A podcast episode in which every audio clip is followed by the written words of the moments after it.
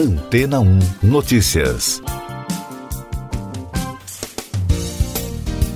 Bom dia! Um estudo da Universidade de Oxford revelou que a eficácia das vacinas da Pfizer BioNTech e da AstraZeneca contra a variante Delta do coronavírus diminuiu 75% e 61%, respectivamente, após 90 dias da aplicação da segunda dose, principalmente entre pessoas de 35 anos ou mais. A pesquisa avaliou mais de 3 milhões de amostras com o material coletado do nariz e da garganta dos pacientes. Segundo a avaliação de especialistas ouvidos pela Reuters, com base no resultado do estudo, a eficácia das duas vacinas estudadas deverá convergir entre 4 e 5 meses após a segunda dose. Além disso, os dados apontaram que as pessoas que foram infectadas depois de receberem as duas aplicações da vacina, da Pfizer BioNTech ou da AstraZeneca, apresentaram uma carga viral semelhante às pessoas não vacinadas infectadas. Os gráficos mostram uma deterioração em relação à variante alfa quando ela ainda predominava no Reino Unido. As descobertas combinam com as análises feitas por outra pesquisa no Centro de Controle e Prevenção de Doenças dos Estados Unidos, em meio às discussões no país sobre a aplicação das doses de reforço de vacinas contra a Covid, baseadas na tese de que a proteção das vacinas decai ao longo do tempo.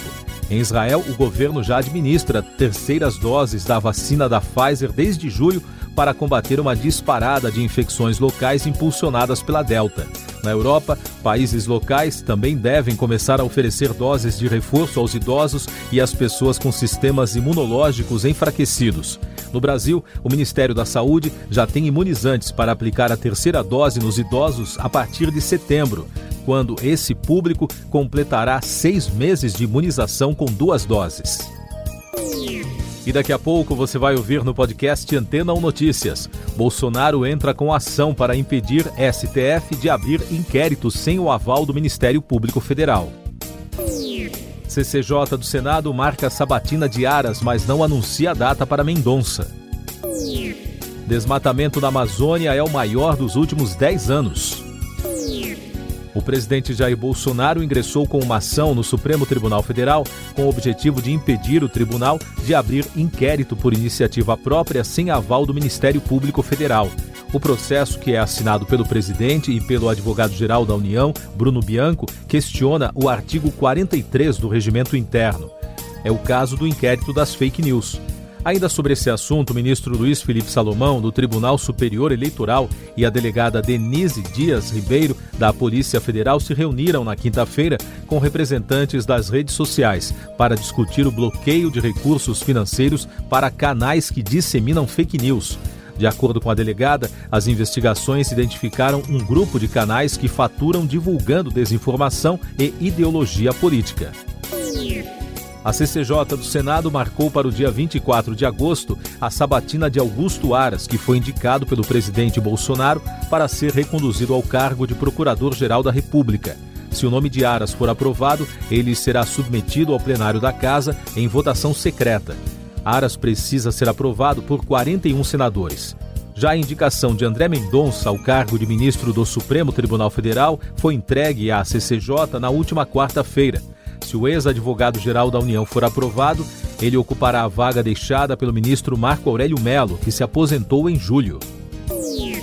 De acordo com o monitoramento do Amazon, a Amazônia Legal perdeu mais de 10.400 quilômetros quadrados de floresta entre agosto do ano passado e julho deste ano, período da temporada de desmatamento. O índice é 57% maior que o da temporada passada e o pior dos últimos 10 anos. Essas e outras notícias você ouve aqui na Antena 1. Oferecimento Água Rocha Branca.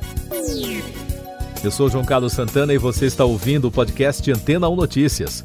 O Brasil contabilizou 1.030 mortes por Covid-19 na quinta-feira e soma agora 572.733 óbitos desde o início da crise. Em casos confirmados, o país registrou mais de 20 milhões e 400 mil diagnósticos desde o início da pandemia, com mais de 35 mil casos em 24 horas. E o balanço da vacinação contra a doença aponta que a população que está totalmente imunizada contra a Covid chega a 25,24%. São mais de 53 milhões e 400 mil doses aplicadas até agora. Destaques internacionais. O Talibã declarou que o Afeganistão passou a ser o Emirado Islâmico do Afeganistão. Este é o mesmo nome adotado no país quando o grupo fundamentalista assumiu o poder pela primeira vez em 1996. A mudança foi anunciada pelo porta-voz Zabiullah Mujahid Afegãos protestaram em cidades do Afeganistão na quinta-feira, no dia da independência do país. As manifestações que indicaram os primeiros sinais de resistência popular à tomada do poder pelo grupo fundamentalista ocorreram em Jalalabad, Azadabad e no distrito da província de Paktia, segundo a agência de notícias Reuters. No México, o furacão Grace, que já havia atingido o Haiti e a Jamaica, chegou à península de Yucatán, com ventos próximos a 120 km por hora. As autoridades emitiram alerta de enchentes na região. E nos Estados Unidos, ao menos 35 pessoas estão desaparecidas após a passagem de um tornado no estado da Carolina do Norte.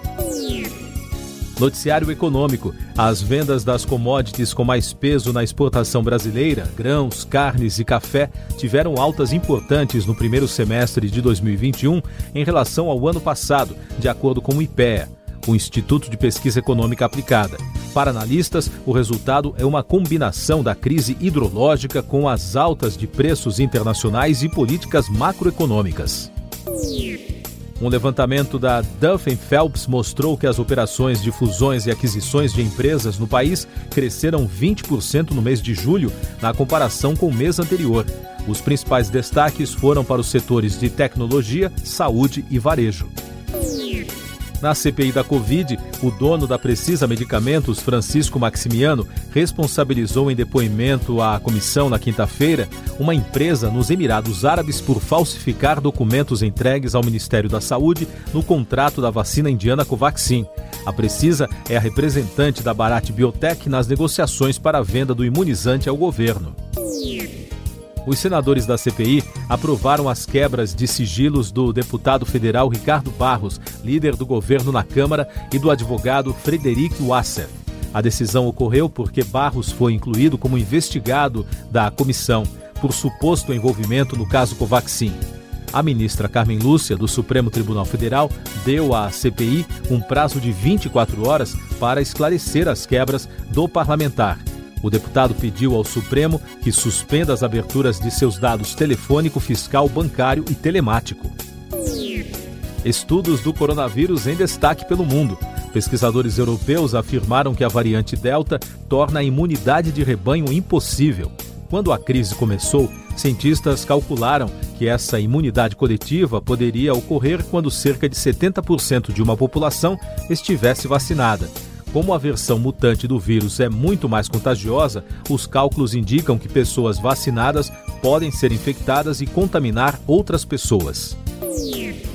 Em outra frente de pesquisa que analisa a combinação de vacinas, o cientista russo Alexander Ginzburg disse que as pessoas vacinadas com as duas doses da vacina da Pfizer contra a Covid terão uma eficácia aumentada contra a variante Delta se receberem uma dose da vacina russa Sputnik.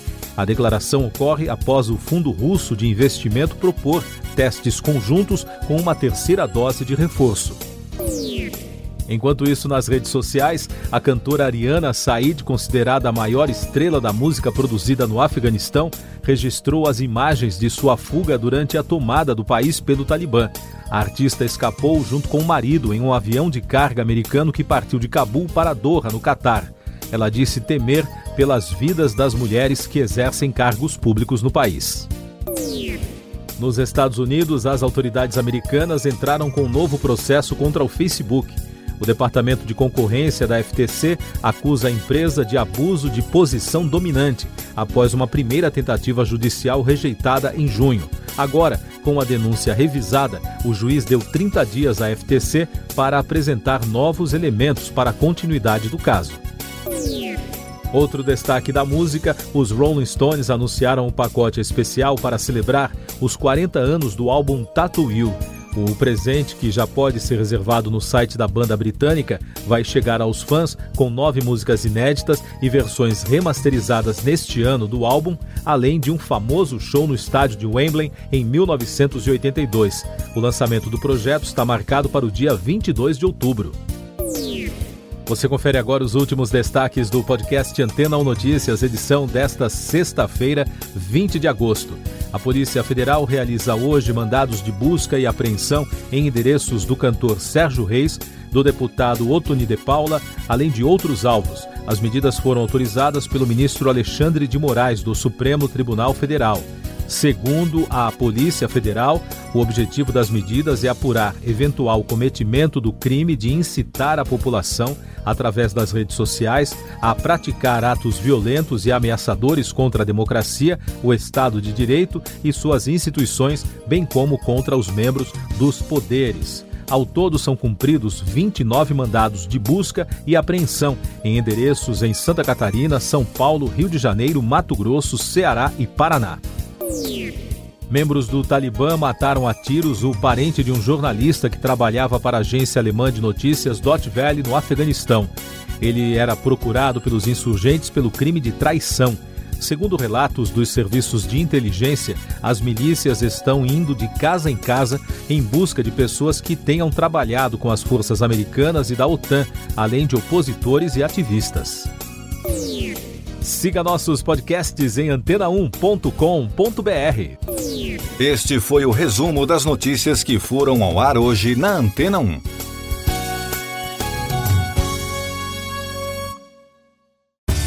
Depois de tanto conteúdo legal, que tal se hidratar com água rocha branca?